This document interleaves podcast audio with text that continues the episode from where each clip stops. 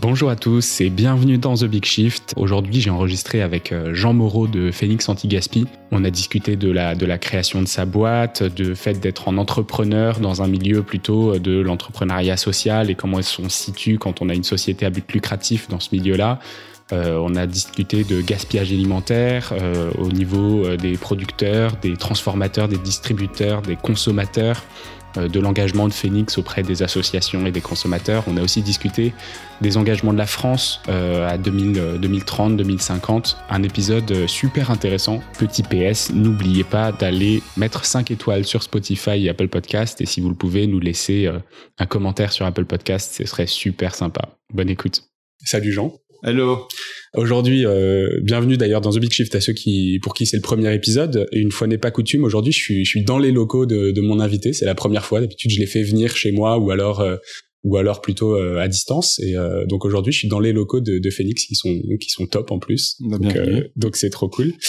Euh, je suis avec Jean Moreau.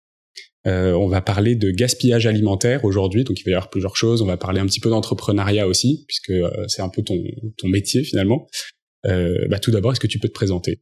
Absolument, c'est dans mes cordes. Donc bonjour à tous.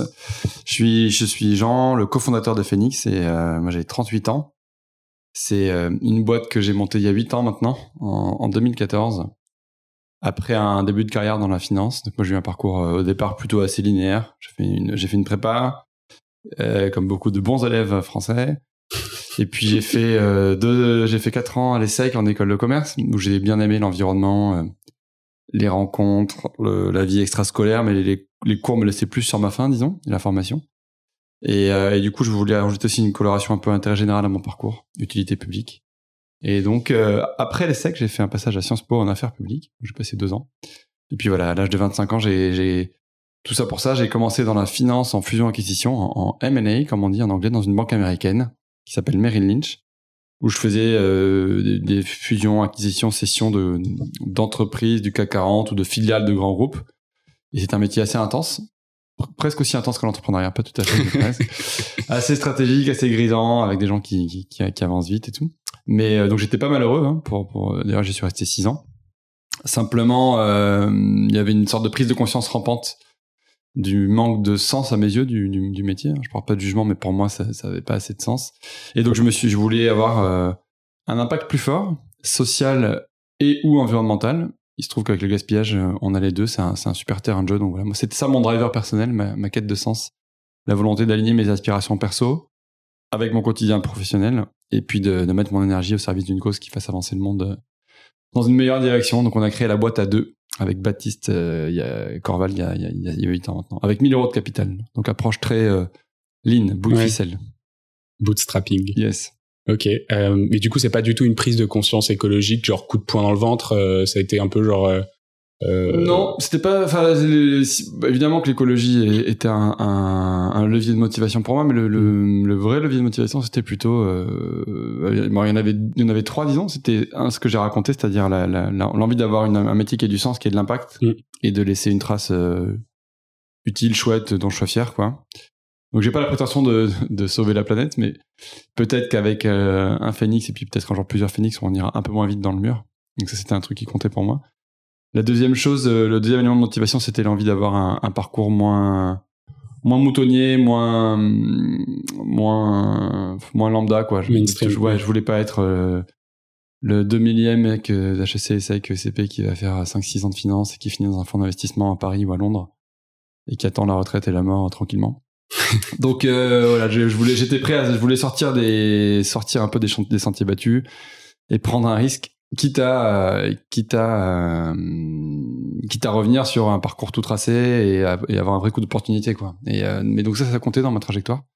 L'envie d'avoir un truc un peu plus, un peu, un peu moins linéaire, plus, plus atypique et euh, une vie plus, plus, plus rock'n'roll aussi, plus sexy que la vie tranquillou de, Ok. On va en parler un peu après, Ouais, mais effectivement, ça a l'air un peu rock'n'roll. ouais, ouais, ça c'était parce que c'était un levier de motivation. Et le dernier, on va en parler aussi, j'imagine, mais c'était l'intuition ou la conviction que il fallait sortir de la dichotomie entre le monde du capitalisme euh, traditionnel, parfois caricatural, dont, dont j'étais issu, et de l'autre côté, le monde des ONG, du non-profit, des associations, euh, dans, dans lequel moi je me reconnaissais pas tout à fait non plus. Quoi. Donc on, on avait la conviction avec Baptiste et la volonté d'incarner une sorte de voie médiane qu'on appelle euh, qui existait déjà, hein, mais qui n'était pas aussi hum, tendance, et qu'on appelle maintenant le, les entreprises à impact positif, la tech for good, en tout cas des entreprises qui marchent sur deux jambes, une jambe euh, croissance, rentabilité, ambition, et une jambe impact positif. Et, moi, je suis convaincu que c'est le sens de l'histoire, et, et content d'avoir fait partie des premiers qui montrent que non seulement ça marche, mais que ça peut aussi changer d'échelle.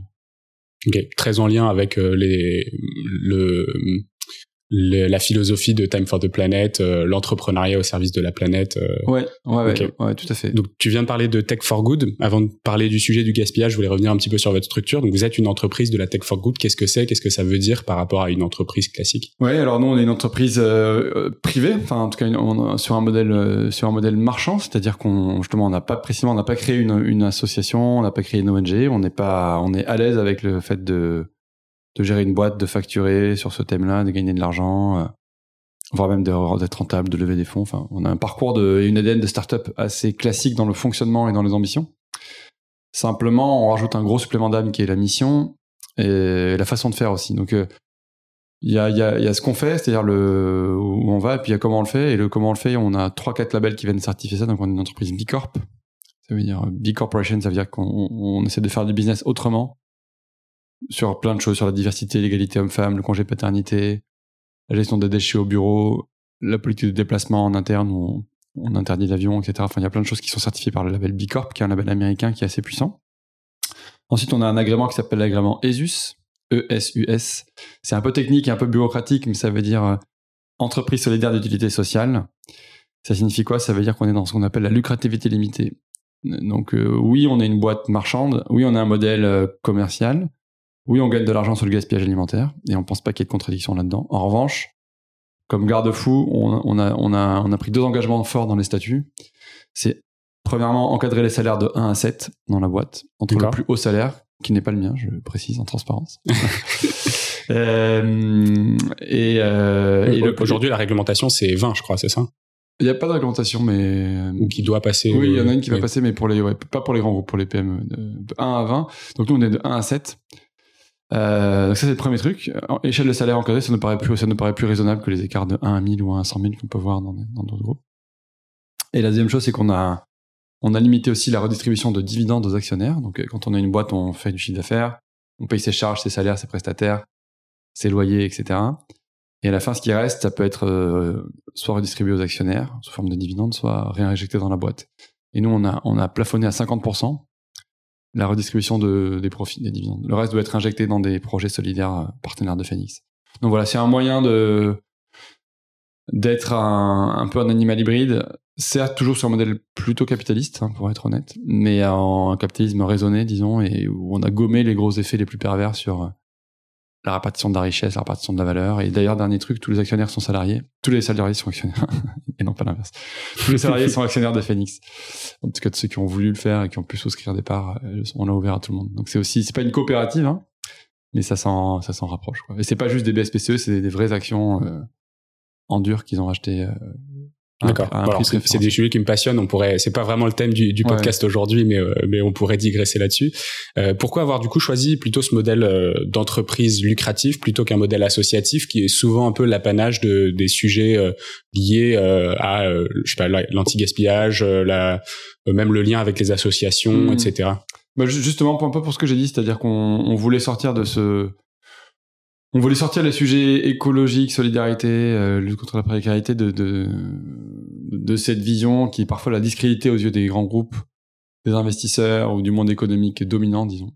En mode, ben, c'est un truc de, c'est un truc d'hurluberlu, c'est un truc de militant, altermondialiste, c'est un truc de, est-ce que ça permet d'avoir plus d'ambition peut-être Non, ouais, peut-être. Ouais, déjà, déjà d'être mieux perçu, d'être mieux vu. On se dit, ok, en fait, bon, bah c'est, je sais pas, ça permet en termes de perception et de crédibilité et de et de, capacité à avoir une écoute du coup c'est plus fort je trouve. Bah, je pour, pour, toutes ces raisons là parce qu'on est on se rapproche de l'ADN du monde traditionnel. Et, puis ça permet d'avoir de l'ambition ouais. Enfin de, je pense que les assos ont de l'ambition. Il y en a plein qui sont passés à l'échelle hein. les restos du cœur la Croix Rouge la Banque alimentaire sont des même des même d'autres assos comme Ciel Bleu ou euh, Unicité. Enfin sont des sont des sont des gros mastodontes et ont bien grossi. Donc euh, c'est pas c'est pas un frein en tant que tel. Mais nous oui là où t'as raison c'est pour lever des fonds c'était bien d'avoir ce statut là pour attirer des talents, euh, y compris des talents un peu hybrides, hein, pas juste des talents euh, très engagés, très militants, d'aller chercher des gens dans les grosses startups, dans les grands groupes, les gros cabinets de conseil, bah, c'est bien d'avoir cette, culture, cette touche-là. Ça, change pas mal de choses. Et, euh, et puis pour travailler avec des clients comme Carrefour, Biocop, Intermarché, Super U, Coca-Cola, Truffaut, La Vie Claire, qui sont nos clients. Je pense qu'ils auraient plus de mal à faire un contrat cadre à grande échelle sur plusieurs euh, années avec une asso.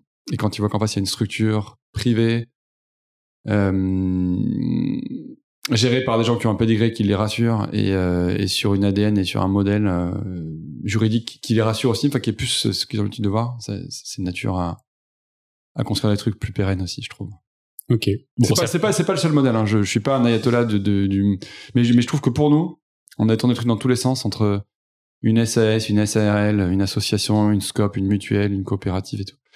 Et en fait, euh, le, modèle qu'on a choisi, c'est-à-dire SAS avec un agrément solidaire euh, mm. et, et, un label Bicorp, c'est exactement ce qu'il nous fallait. Oui, en fait, on peut, on peut très bien utiliser ce modèle-là et après se mettre des garde-fous. Euh, label Bicorp, on en a pas reparlé, mais il est effectivement très difficile à obtenir et puis mm-hmm. il est évolutif, c'est-à-dire que l'avoir une fois, ça veut pas forcément dire que dans deux ans tu l'auras encore. Il faut vraiment constamment se mettre, se remettre en question, refaire refaire un certain nombre d'audits, euh, changer des process, etc. C'est évolutif plus amélioration continue. C'est-à-dire que si c'est un score sur 120 et, hum, si tu as eu 80 la première année et que tu as 78 5 ans plus tard, ben, tu perds le label. Il faut, il faut aller chercher des points supplémentaires. Et c'est ça. C'est progresser à l'américaine. Donc c'est bien. Ah, c'est très cool. Euh, bon, maintenant, ça fait 10 minutes qu'on discute. On va peut-être aller sur le sujet principal. qu'est-ce que c'est, qu'est-ce que c'est que le gaspillage alimentaire? Est-ce que tu peux, du coup, m'en dire un peu plus? Ouais, le gaspillage alimentaire, déjà, c'est un gros enjeu. Nous, ce qui nous, moi, ce qui m'a excité dans le projet Phoenix et ce qui fait que ça dure et que c'est, on est toujours aussi motivé 8, 8 ans après, c'est que c'est une thématique qui est très complète. En tout cas, euh, parce que sur le gaspillage, il y a à la fois un enjeu, euh, bon, déjà, il y a un, un marché colossal, hein. C'est 10 millions de tonnes euh, en France par an qui sont jetées, gaspillées tout au long de la chaîne entre le champ et l'assiette. C'est un tiers de la nourriture qui est, qui est produite au niveau de la planète, qui n'est jamais consommée en fin de chaîne. Donc c'est, c'est, c'est, c'est énorme.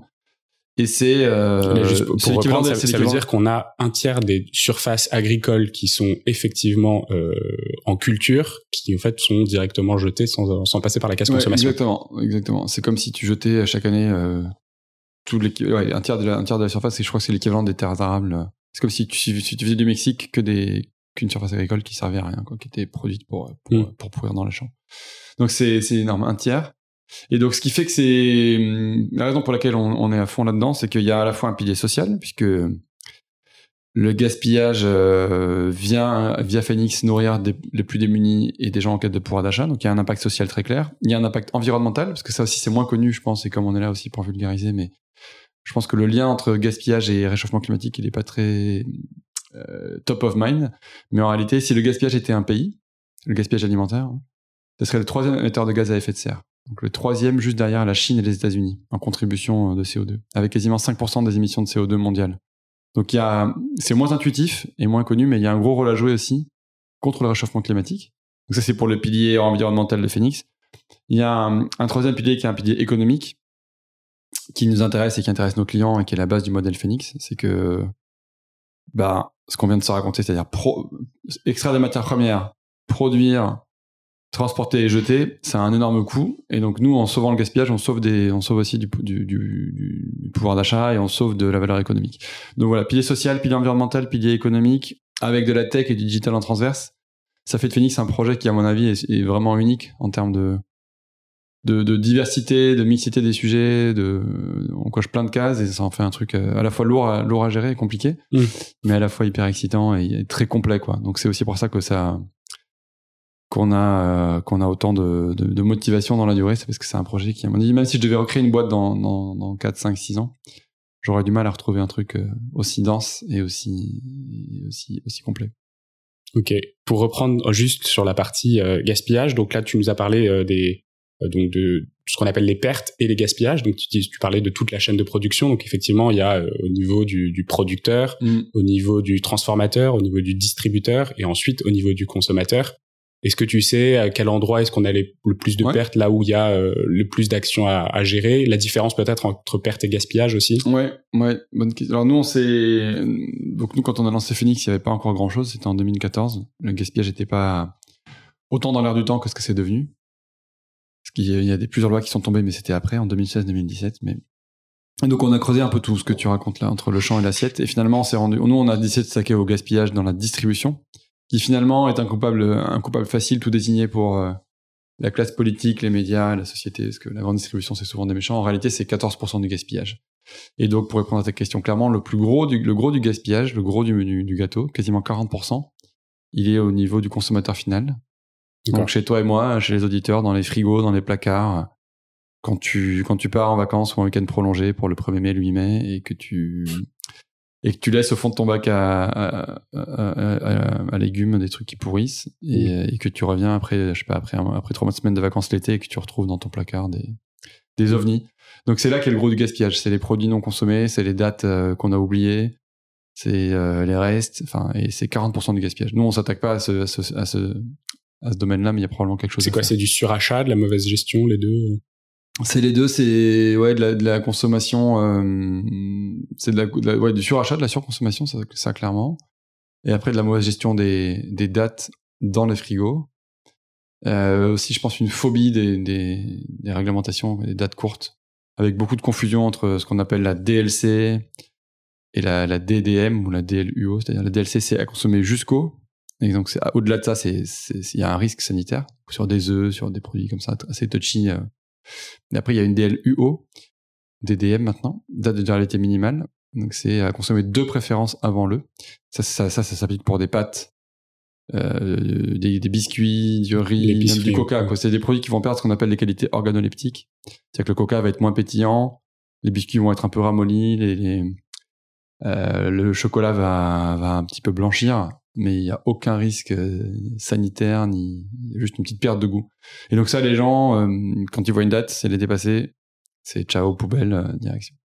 Et donc c'est ça qu'il faut qu'on change aussi, c'est la consommation en magasin dans les rayons, où comme toi et moi, les gens vont chercher au fond des rayons les références les plus longues. Personne ne va acheter des produits à J-2, J-1. Tout le monde va chercher, tendre la main au fond et, chercher la date la plus longue. Et puis après, une fois que ça c'est, une fois que c'est chez toi, pas avoir cette phobie des dates courtes et se dire en fait c'est pas grave si je prends si je mange un yaourt qui est, qui est dépassé de 1 2 jours, je vais pas, il va rien se passer. Hmm. Justement, venons-en du coup. Euh, vous, vous avez vous joué sur cette partie distributeur, sur cette partie consommateur. Oui. Euh, c'est quoi votre business model? Comment vous fonctionnez? Alors oui, nous on fait donc nous effectivement on est là pour sauver les invendus de la poubelle. Et pour ça, on a deux solutions. On a trois solutions. Donc nous on s'attaque à la distribution, euh, les supermarchés, les hypermarchés et les magasins de proximité. Donc on va d'un gros hyper Leclerc jusqu'à un Carrefour Market ou un Intermarché euh, de 2000 mètres carrés et un petit Biocop, Biocibon, euh, Biocibon, Daily Monop ou Carrefour City. Euh, et eux, ils ont quoi comme problème? Ils ont des produits qui arrivent, parce qu'on vient de décrire, des produits qui arrivent en fin de rayon, en, qui arrivent dans les rayons en fin de vie, à partir de J-3, J-2, J-1. Et ils ont des chartes marketing, des chartes fraîcheur internes, comme on dit dans le jargon, qui les empêchent de les vendre, parce que les, les enseignes veulent que de l'ultra frais en rayon, et à partir du moment où le produit arrive à J-3, J-2, ils se rendent compte qu'ils vont pas le vendre. Et donc, ils prennent de la place dans les rayons, ils prennent de la place dans les facing pour rien, parce que les consos vont de même au fond des rayons chercher la référence d'après et la date d'après, pour avoir mm. plus de temps pour le consommer dans, le frigo. Donc voilà, nous on s'attaque à ce gisement-là. C'est à peu près euh, entre 1,8 et 2,5% du chiffre d'affaires de chaque magasin, de façon récurrente. Quoi. Tous les jours, euh, il y a une, deux palettes dans tous les magasins de France qui partent à la poubelle pour ces raisons-là. Ah oui, ok et c'est mis euh, et donc c'est ça qu'on attaque. Et nous qu'est-ce qu'on fait à partir de ça? On essaie de faire de la poubelle l'exception et de la seconde vie la norme la règle. Et par seconde vie on entend trois trois canaux de, de valorisation les consos les assos et les animaux. Donc pour les consos on a une application qui s'appelle l'application Phoenix qui est une application anti-gaspi euh, comme il en existe d'autres disponible sur les stores où en fait vous pouvez racheter en tant que consommateur des paniers d'invendus et payer 5 euros au lieu de 15 un lot de produits surprise qui en vaut, euh, qui, qui, du produit qui sont en, J-1 ou en date du jour. Donc c'est des paniers surprises anti-gaspi, des paniers mystères à récupérer autour de chez vous euh, en click and collect. Ça c'est la première étape. On vend à prix cassé les invendus aux consommateurs sur l'application Phoenix. Deuxième étape, ce qui n'a pas été racheté, on le donne à des assos caritatives. Et donc on a une plateforme qui est une sorte de vente privée du non alimentaire qui va connecter les mêmes magasins avec non pas des consos mais des assos alimentaires comme euh, le Secours Pop, euh, le Secours catholique, la Banque alimentaire, les Restos du Cœur, le Secours. ça, se fait en plus sur une base quotidienne, c'est-à-dire que euh, tous les jours, ce qui n'a pas été vendu, le soir, ça part pour les assos ou le lendemain matin. Ouais, exactement. Ça. ça dépend des, ça dépend. Enfin, c'est paramétré sur la plateforme. Ça dépend euh, ceux qui ont des distributions au petit déjeuner, ceux qui ont des distributions de populaires le soir. ceux qui font des paniers repas, des colis alimentaires. En fonction de ces contraintes-là, on fait passer les, les assauts le matin ou l'après-midi, mais, mais c'est ça le principe en tout cas. Donc redispatcher à l'aide alimentaire, et c'est du don pur. Et puis dans un troisième temps, ce qui a été ni acheté par les consos ni donné à des assos, c'est proposé à des animaux, des parcs animaliers, des centres équestres, à la SPA, une animalerie, une porcherie. Et, euh, euh, on parle de quoi? On parle euh, dans un gros, c'est plutôt pour les gros magasins, hein, les hyper et les super. Et on parle de, de l'excédent de rayon boulangerie-pâtisserie d'un gros rayon super U, où en gros, c'est les, baguettes du matin, les croissants et les pains au chocolat du matin, qui sont qui intéressent pas les assos ni les consos parce que c'est trop durci. Mm. Par contre, euh, pour nourrir des cochons ou des chevaux, c'est parfait. Donc on fait ça, on fait ça avec les fruits et légumes, ce qu'on appelle le fond de rayon, quoi, les fruits et légumes qui ont été un peu trop trafiqués, qui sont en voie de putréfaction, euh, les avocats qui ont été palpés 15 fois, les, pommes qui sont noircies, les bananes aussi qui sont à, moitié écrasées. On fait ça avec aussi tout ce qui est la découpe, donc les chutes de, du rayon boucherie, poissonnerie, charcuterie, bref. La même idée, au lieu de le mettre à la poubelle, dans, la dans le bac de biodéchets, de déchets organiques, et que ça parte ensuite chez Veolia, Suez, Paprec, de Richebourg en, en incinération, mise en décharge, enfouissement, euh, décharge à ciel ouvert. On, se dit valorisation énergétique. on se dit non, non, ça va avoir une deuxième vie en circuit court auprès de gens qui en ont besoin, donc des consos, des assauts, des animaux. Et à la fin de la journée, c'est ça notre promesse, c'est ça qui fait aussi la différence de Phoenix avec d'autres acteurs de l'anti-gaspi, c'est qu'on a une vision assez large et assez ambitieuse du.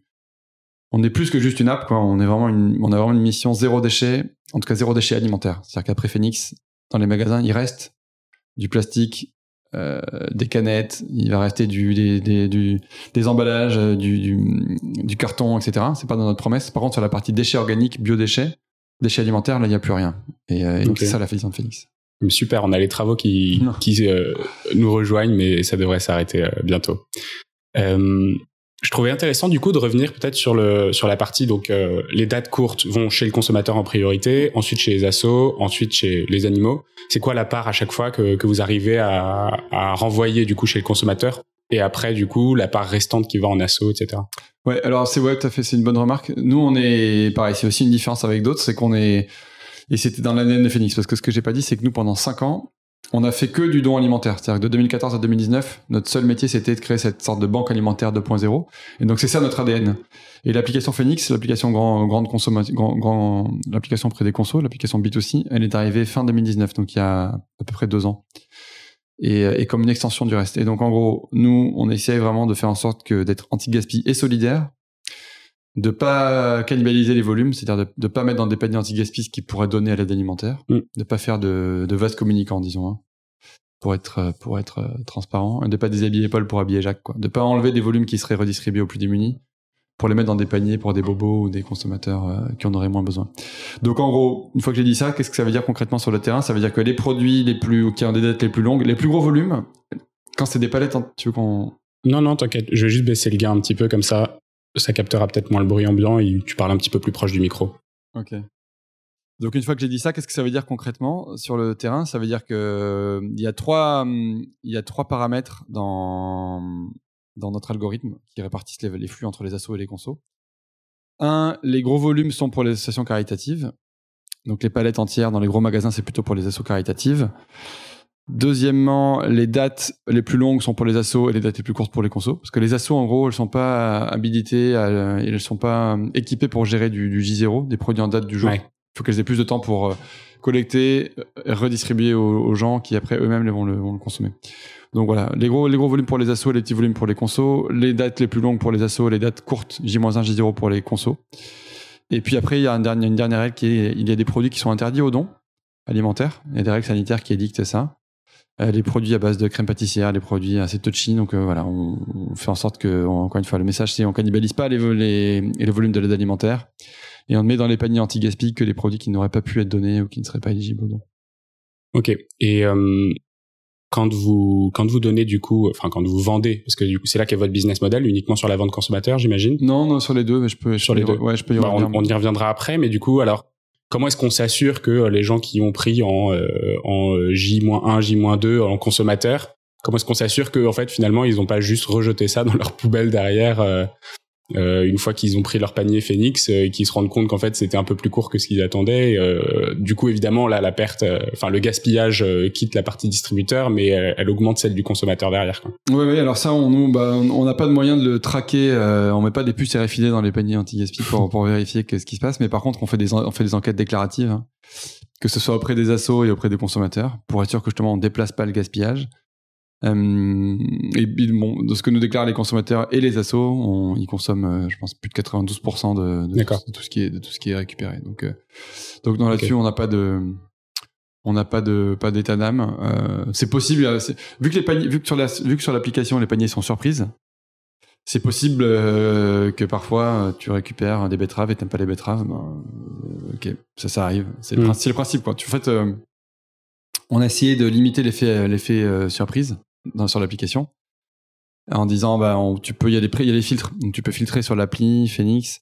Si tu veux un panier euh, végétarien vegan halal euh, si tu veux plutôt des fruits et légumes bruts si tu veux plutôt des produits transformés. Ok. Donc on limite l'effet surprise mais il y a l'effet surprise compte aussi pour les consommateurs. Ça fait partie un peu de l'expérience utilisateur. Qu'est-ce que je vais manger ce soir. C'est ouais c'est ça. Et c'est un peu la pochette surprise de, ton enfance quoi. Le panier mystère tiens tu fais ton, tu fais ta découverte du panier, t'as as fait un super deal, t'en as pour 20 euros alors que t'es payé 5 ou alors au contraire, je suis un peu déçu aujourd'hui, j'ai pas eu un super panier, mais bon, c'est le jeu, hein. On peut pas commander le gaspillage, donc on fait avec ce qui tombe et puis, euh, et puis on fait une cuisine sous contrainte, c'est ça qui est marrant aussi. Qu'est-ce qu'on gâche le plus en tant que consommateur?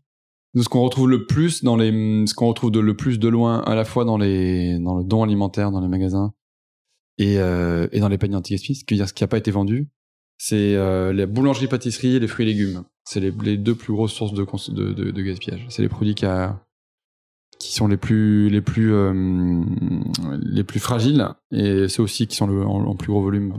Et après, dans une moindre mesure, les produits laitiers, du rayon euh, yaourt, euh, laitage, etc.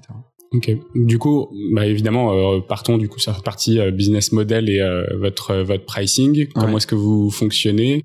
Vous prenez une commission sur sur chaque panier? Ouais, absolument. Donc nous, euh, le, le, le, principe sur les paniers, euh, je vais revenir sur chaque business model des deux, des deux trois. Ils sont différents, d'accord. Ouais. Le principe de base de Phoenix, pour euh, pour donner un peu la philosophie générale sur laquelle on a construit l'entreprise, c'est que en s'attaquant à la réduction des déchets, on réduit aussi les coûts. Donc on est, on se positionne un peu comme un comme un cost killer, quoi, disons. Un réduction, c'est un, mot de mon ancien de mon ancien univers. mais on fait on fait la réduction de coûts et en transformant un poste de coût qui est le produit invendu, invendable, le stock mort, en, en, une source de revenus ou en limitant la perte. Donc une fois qu'on a dit, on prend une commission au passage. Donc, sur l'application, comment ça se traduit? Sur l'application, l'équation elle est assez simple. Le client, que ce soit un magasin de quartier, une boulangerie ou un magasin de ou un supermarché ils poussent sur l'application dans des paniers anti-gaspi 12 à 15 euros de, valeur de produits en, jour, en date du jour en J-1, qui sont vendus non pas à 15 mais à 5. Euh, donc toi, en tant que consommateur, tu te connectes sur l'application, tu réserves ton panier, tu le payes en ligne et tu payes 5 euros un panier qui en vaut 15. Nous, on prélève 83 centimes par transaction. Et on reverse 4,17 euros au magasin en fin de journée. Donc c'est gagnant, gagnant, gagnant parce que le consommateur euh, récupère pour un tiers du prix des produits qui sont tout à fait valables. Euh, le, le, client final, le client euh, distributeur, lui, ou le commerçant de quartier, il, il fait de l'argent sur des produits qu'il n'arrivait pas à vendre jusqu'à maintenant. Donc, il est content. Et puis en plus, il, fait venir des gens euh, en point de vente. Il fait connaître son magasin et puis il fait venir, il ramène du flux, ce qui est important pour lui aussi, des, gens qui viennent récupérer en click and collect leur panier. C'est très important dans la promesse. Et nous, au passage, on prend une commission pour mettre à, disponibilité, à disposition la tech et la communauté. Donc voilà. Ça, c'est pour la partie B2C, mais c'est assez similaire avec d'autres applis. C'est le standard de marché. Euh, commission au succès. Sur la partie du don alimentaire, qui est peut-être la moins intuitive, comment on gagne de l'argent là-dessus? Et je pense que ça a été une des clés du succès de Phoenix, de, de, d'arriver à créer, à créer un business model sain autour d'une activité qui, qui pourrait paraître purement philanthropique. En gros, ce qu'il faut comprendre, c'est que hum, sur le don alimentaire, il y a deux effets qui se coulent. Une palette qui est une palette de fraises, par exemple, qui a été produite, achetée par hum, acheté par Carrefour et qui n'est pas vendu en rayon, si elle n'est pas donnée, elle, est, elle part chez Veolia. Et Veolia va mm. facturer entre 120 et 180 euros la tonne pour euh, ce qu'on a dit. Louer la benne, faire tourner un camion poubelle, l'emmener en centre de tri, là où ils font des pesées, et puis ils disent, bah voilà, moi j'ai collecté 200 tonnes de biodéchets, voici la facture, merci de passer à la caisse. Donc il y a un premier effet de création de valeur, c'est qu'on limite, on, limite ses coûts de destruction. Parce que la, palette est enlevée par une asso plutôt que par un prestataire de déchets, donc on, on limite la facture. Deuxième effet qui se coule, c'est que ce don en nature, il donne droit à une réduction d'impôt. C'est moins connu pour les entreprises, mais ça marche pareil que pour les particuliers. Donc, quand toi, tu donnes 1000 euros au Resto du Cœur ou au Téléthon, tu peux, tu peux récupérer. En valeur d'achat de la, de la marchandise. Ouais, exactement. Donc, toi, toi, toi, à titre perso, quand tu donnes 100 euros au Téléthon, euh, tu peux récupérer jusqu'à 70% en réduction d'impôt sur le mmh. revenu. Et ben, pour une entreprise, ça marche pareil. Une entreprise qui donnerait, euh, je sais pas, 1000 euros de fraises à, la banque alimentaire, elle peut récupérer 600 euros en réduction d'impôt sur l'impôt sur les sociétés. Donc voilà, c'est comme ça qu'on gagne de l'argent, c'est qu'on on, transforme un centre de coût en centre de profit, on réduit le coût de traitement des déchets, on optimise la fiscalité des magasins et on, et on est payé là-dessus. D'accord. Euh, donc voilà, en gros, c'est ça le modèle de Phoenix. Et, euh, et c'est comme ça qu'on a, qu'on a passé à la barre. Maintenant, là, on approche de la barre des, des 20 millions d'euros de chiffre d'affaires cette année. Donc on est toujours une startup, c'est toujours euh, fragile, mais on approche plutôt du statut de, on est plutôt une scale-up qui se transforme en PME, disons, au bout de 8 ans. Et, et c'est ce modèle-là qui nous a permis d'aller assez vite, quoi, de passer de 0 à, à 20 millions en, en 8 ans. D'accord. En chiffre d'affaires, c'est top. En nombre de paniers, tonnes, tonnes de déchets évités, c'est quoi sur l'impact, Sur l'impact, bah, c'est quelque chose qu'on moniteur, euh, qu'on moniteur au quotidien. Ouais, ouais. Nous, on, on a, on a la chance d'avoir une activité qui est assez facile à, à capturer en impact extra-financier. Donc, il y a une, une North Star métrique qu'on suit, qui est le nombre de repas sauvés. C'est, euh, c'est ce qu'on communique aussi en interne. Le nombre de repas sauvés par jour, que ce soit dans des paniers anti-gaspi pour les consos, dans des dons alimentaires pour les assos ou pour les animaux. Et donc en cumulé, on est à 170 millions de repas à sauver depuis le démarrage de Phoenix. Donc, ça fait une différence, quoi. Et au quotidien, on est sur 135 000 repas sauvés chaque jour, maintenant. De 135 000 repas sauvés chaque jour de la, de la poubelle. Et redistribués tous les soirs. Donc, euh, ça donne un, un, élément de motivation pour les équipes, un élément pour la marque employeur aussi d'attraction, de rétention des talents. on n'a pas besoin mmh. d'en faire des caisses sur euh, le pourquoi, pourquoi on se lève le matin. C'est assez chouette de dire, bah, tous les jours, grâce à nous, on a 135 000 personnes qui, qui n'auraient pas forcément mangé ou pas mangé aussi bien, que ce soit dans les assos ou que ce soit des consommateurs en quête de pouvoir d'achat qui, qui peuvent économiser jusqu'à 100, 200, 300 euros par mois sur le budget alimentation. Donc ouais, l'impact social compte aussi chez Phoenix, quasiment autant que l'impact environnemental, parce que je sais qu'on est sur un podcast environnemental. Mm. Euh, et c'est, je pense, un bon tiers de l'effectif qui vient pour cette raison-là, pour la mission zéro déchet, économie circulaire, euh, réduction des biodéchets. Et on a aussi un, un bon tiers de gens qui sont là pour le côté plutôt Robin des Bois, et, euh, et impact social et comment on aide les assos et comment on aide les consommateurs en galère de pouvoir d'achat et, donc ouais on a un mix assez marrant entre euh, ces deux populations plus des gens qui sont là vraiment plus pour le l'aventure euh, start-up entrepreneuriale qui déménage qui bouge vite qui grossit vite on a on a on a un mix assez atypique de dans la culture d'entreprise ok trop bien est-ce que je sais qu'un de tes un de tes point de vigilance, c'est le focus. Mhm. J'ai écouté un ou deux podcasts euh, dans lesquels tu es passé avant, avant qu'on enregistre celui-là. Euh, donc on a parlé du coup de votre euh, mission, donc d'éviter le gaspillage alimentaire à partir de la distribution. Est-ce que vous avez l'intention d'aller un peu plus loin puisque votre votre raison d'être c'est limiter le gaspillage alimentaire et et, et, aider la France à obtenir ses objectifs de 2030 Est-ce que du coup vous avez l'intention de vous développer? Peut-être l'ADEME notamment a lancé une liste d'actions euh, sur la partie euh, amont notamment euh, bah, former les opérationnels et les, saisonniers sur les meilleurs gestes pour éviter le, le, gaspillage et les pertes sur la production, euh, assouplissement des cahiers des charges des distributeurs sur mmh. la réception euh, sur la réception des, des, fruits et légumes par exemple dans les dans les grandes surfaces, développement de circuits alternatifs pour les produits qui sont hors normes. Et après développement de circuits courts pour euh, avec des partenariats locaux pour euh, ce qui est sur place est-ce que vous vous impliquez dans ce genre de dans ce genre de démarche ouais ouais ouais. Moi j'ai deux réponses là-dessus. La première c'est que effectivement on est on est très conscient qu'aujourd'hui, ce qu'on a développé chez Phoenix, c'est les trois solutions que j'ai décrites. Hein. Euh, l'application Phoenix B2C, les, les, les, relations avec les assos et les animaux, ce sont des bonnes solutions euh, curatives en, en, aval. C'est-à-dire mm. qu'on est assez fort pour euh, replacer une palette une fois qu'elle est constatée que le gaspillage est sous les yeux. Et donc c'est un médicament contre le gaspillage. La fin de l'histoire, ce serait plutôt qu'on arrive à développer le, une solution préventive en amont pour réduire le gaspillage à la source. Et donc passer du, du médicament au vaccin. Quoi. Et, euh, et donc ça c'est la première réponse. Et donc pour ça, qu'est-ce qu'on va faire? On veut utiliser la data qu'on a qu'on a qu'on a emmagasinée depuis 8 ans pour dire bah regardez dans tel magasin, on s'aperçoit que tous les vendredis soirs euh, dans, dans, le rayon euh, produits frais, on a toujours la même référence dans euh, les paniers ou dans le bac de dons l'étape d'après pour nous, ça sera de faire une sorte d'algorithme de, de, de, ce qu'on appelle d'ajustement des assortiments en amont, des commandes, des gestions de stock. Ça, ça se fait pas déjà au niveau du C'est assez prospectif, mais, mais, mais, non, ça se fait pas. Aussi bizarre que ça puisse paraître, ça se fait il y a quelques enseignes qui sont en avance, mais il y a beaucoup d'enseignes, je ne citerai pas, où toute la partie IT, data, c'est l'âge de pierre. Hein. On est sur des logiciels de, gestion de stock, de management au quotidien qui sont quasiment des, des, trucs en, DOS, quoi, en noir et blanc. Mm. c'est pas leur métier, c'est des gens qui sont dans le, les pieds sur le carrelage, comme on dit, euh, dans, des, dans, des, dans, des, trucs euh, vraiment brick and mortar, quoi. Ils font tourner des boutiques. Et, donc, ils sont pas mal sous-investis la partie euh, IT. Donc ça, c'est la première réponse. Comment on, comment comment on veut aller dans le scénario que tu décris avec l'ADEME, là, c'est, c'est, c'est ça, c'est faire un shift de solution curative à solution préventive, ou en tout cas avoir les deux. Et je pense qu'il y a encore 10-15 ans à faire de la curation avant de pouvoir aller sur, sur la prévention. Et la deuxième chose, sur ce que tu disais sur, un, le cahier des charges de la grande distribution, comment on fait changer les mentalités sur les produits, hors calibre, les fruits et légumes moches, mm. euh, les défauts marginaux de production et comment on développe des circuits de vente alternatifs pour ces produits-là.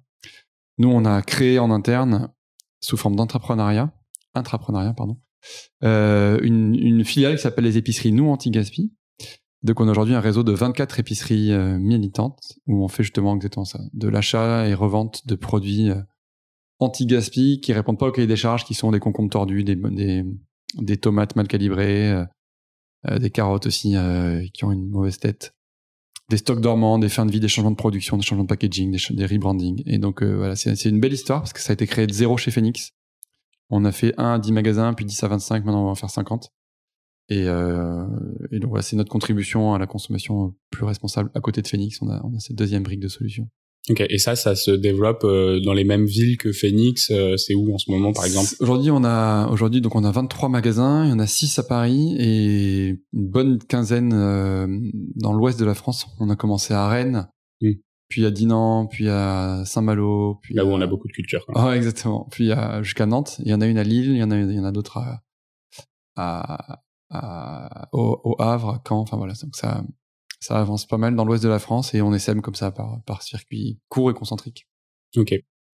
Est-ce que vous avez euh, d'autres piliers d'action de la de la plaidoirie euh, ou des euh, des actions? Enfin, quelle est votre place en gros dans le débat public? Je pense notamment vous aviez vous aviez participé à la loi anti-gaspillage économie circulaire. Mm. Aujourd'hui, où est-ce que ça en est? Quelle est votre place? Et comment est-ce que vous comment est-ce que vous arrivez à faire infléchir peut-être le, le cours de l'histoire là-dessus? Ouais, alors moi je suis. Alors évidemment, on le fait. Ça fait partie de notre job. Euh, je suis quand même assez mitigé sur le truc parce que pour partager un retour d'expérience, donc nous sur le B2B, donc la partie euh, dont association caritative et plateforme de mise en relation entre les, magasins et les assos, on a été les pionniers, disons. Donc ceux qui avons euh, inventé ce métier-là d'intermédiaire, qui ont créé le marché. Et donc, effectivement, on a consacré, et moi en particulier, j'ai consacré pas mal de temps et d'énergie dans une période charnière qui était la période d'amorçage à euh, faire des groupes de travail au ministère de l'Environnement et de l'Agriculture et de l'Alimentation, à contribuer dans des commissions à l'Assemblée nationale et au Sénat sur des, à prendre la main sur des textes de, sur des projets d'amendement, des textes de loi et tout.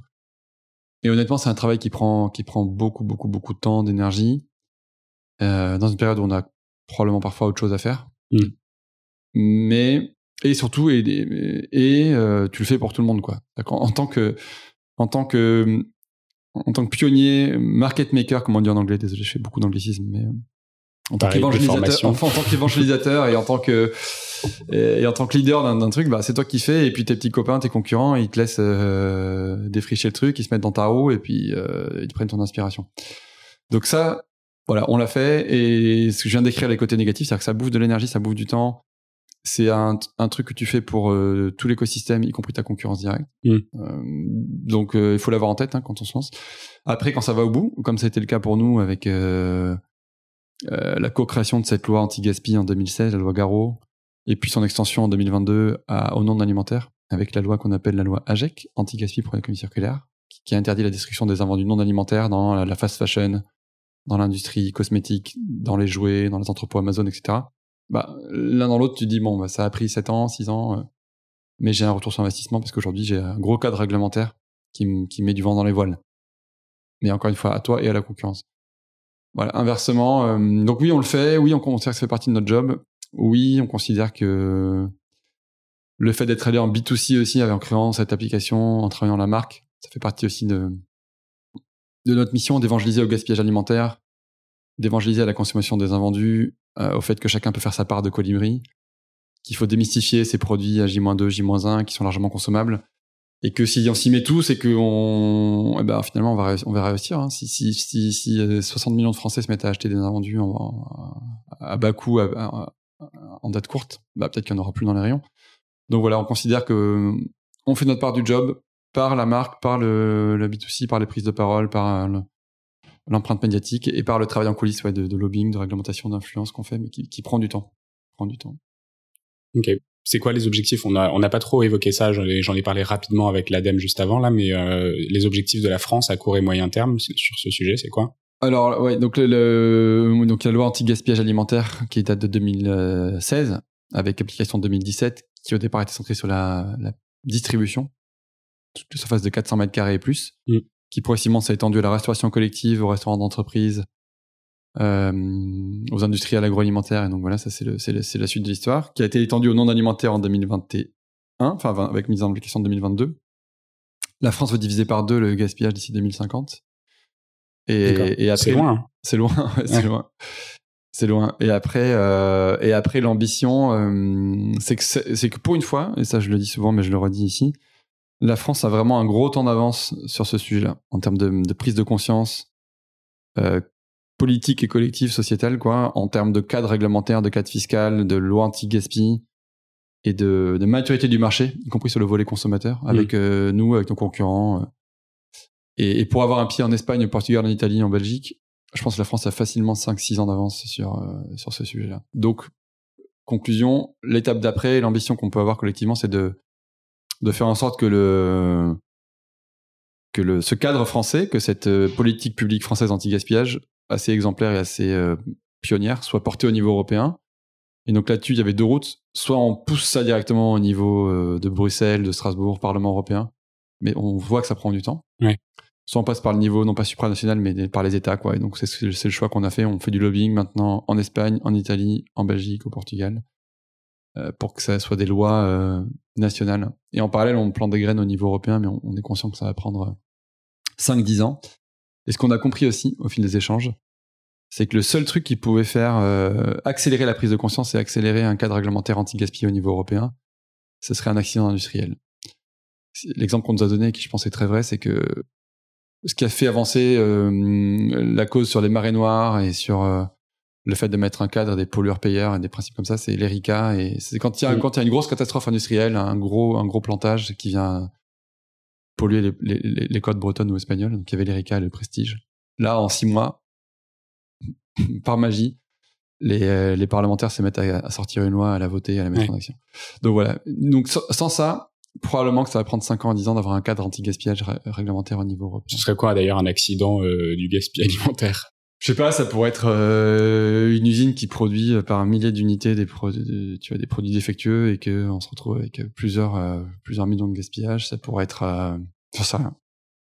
J'en sais rien. j'ai pas. C'est pas à souhaiter, mais effectivement, oui, je, je, je vois le principe. Ou ouais, ouais, ouais. ou voilà, un produit retiré des rayons par donc, euh, c'est le seul truc qui fait accélérer euh, vraiment à fond les prises de conscience. Est-ce qu'on a parlé du gaspillage alimentaire pendant la campagne présidentielle? Est-ce qu'il y a des engagements qui ont été pris au niveau du gouvernement ou pas trop? Euh, Pas tellement, pas tellement, pas tellement. Un petit peu dans le programme euh, du président qui vient d'être réélu. Il y a un engagement euh, à continuer le combat sur le gaspillage alimentaire. Je pense qu'il y a quelque chose qui commence à rentrer en, qui commence à rentrer dans les esprits, c'est que et sur lequel nous on pousse, c'est qu'il y a un lien très clair entre gaspillage alimentaire et précarité alimentaire. Et donc nous, l'origine de Phoenix, elle vient de là, hein, c'est qu'on euh, a un système qui marche sur la tête, euh, puisqu'on a d'un côté un tiers de la nourriture qui est, qui est gaspillée. On a 10 millions de tonnes qui partent à la poubelle en France chaque année. Et dans le même temps, on a 8 millions de personnes qui sont en insécurité alimentaire, en précarité alimentaire. Et donc en fait, très mécaniquement, en faisant des vases communicants et juste en, en fait, si on, si on mettait un terme au gaspillage alimentaire, on pourrait mettre un terme à la précarité alimentaire. Mm. Et c'est absurde qu'il y ait ces deux faces de la même pièce. Quoi. D'un côté, on gaspille un tiers de la nourriture, et d'un autre côté, on a 8 millions de personnes qui viennent pointer à, à l'aide alimentaire. Il y a un Français sur 10 en 2020 qui a eu recours à l'aide alimentaire. Donc voilà, nous, on veut faire euh, se rencontrer les deux, les deux bouts, euh, remettre du bon sens au cœur du système, un système qui marche sur la tête. Et donc ça, je pense que c'est comment ça commence à rentrer euh, dans la tête de la majorité qu'en gérant intelligemment les invendus le gaspillage, on pourrait réduire tout ou partie de la précarité alimentaire. Donc voilà, ils y travaillent avec les chèques alimentaires, ils y travaillent avec euh, ce genre de choses, mais nous, c'est notre combat, quoi, de, dire. Euh, c'est en plus une mesure qui pourrait être autofinancée. Hein. On, ça ne demande pas de crédit, ça ne demande pas quoi que ce soit, c'est juste brancher les invendus sur les personnes qui en ont besoin, intelligemment. Et c'est aussi simple que ça. Enfin, c'est pas simple, sinon ça n'existerait pas, sinon ça serait déjà fait, mais, mais en tout cas, c'est ça l'idée qui est derrière. Ok. Est-ce que c'est quoi ton ton petit geste quotidien pour euh, pour l'environnement sur lequel tu te dis euh, vas-y ça je le fais bien euh, tous les jours? Alors ouais, bah, moi j'ai des gestes super simples. Donc j'imprime plus rien depuis très longtemps. Je hum, j'éteins systématiquement tous les toutes les lumières qui traînent ici au bureau chez euh, j'éteins les box chez moi. J'éteins voilà. Je suis, assez vigilant sur l'électricité et l'énergie. Et puis et après moi je suis aussi un, un power user, donc un user frénétique de l'application Phoenix. Je pense que j'ai dû acheter plus de 100 paniers déjà, euh, et mine de rien, ça fait une différence. Donc, euh, ouais, j'essaie d'être euh, emblématique en interne et, et, exemplaire, quoi. Donc, euh, d'acheter des paniers anti-gaspi sur l'application pour sauver des invendus de la poubelle. Ok, bah écoute, merci beaucoup Jean, c'était super super sympa comme échange. Bah de rien, merci d'être venu jusqu'ici, malgré les travaux. Ciao, merci à tous.